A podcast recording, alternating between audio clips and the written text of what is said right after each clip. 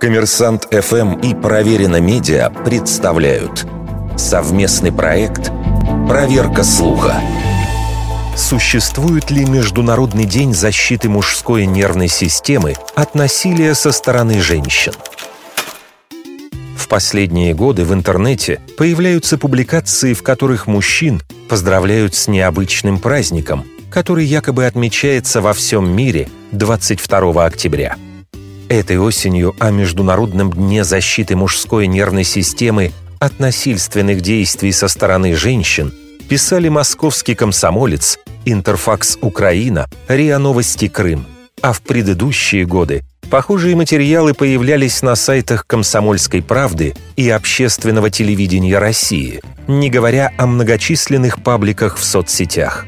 Несмотря на приписываемый международный статус – об отмечаемом Дне защиты мужской нервной системы за пределами русскоязычного интернета практически ничего не известно.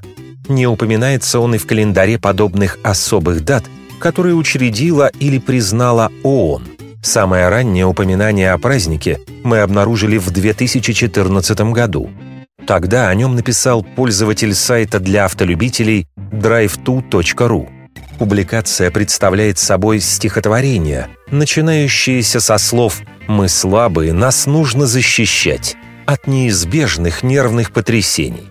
Хотя мы не смогли однозначно определить родоначальника этого необычного праздника, можно с уверенностью утверждать, что он был придуман в русскоязычном сегменте интернета и, скорее всего, в качестве шутки.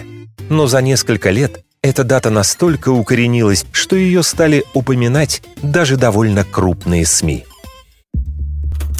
Вердикт. Это неправда.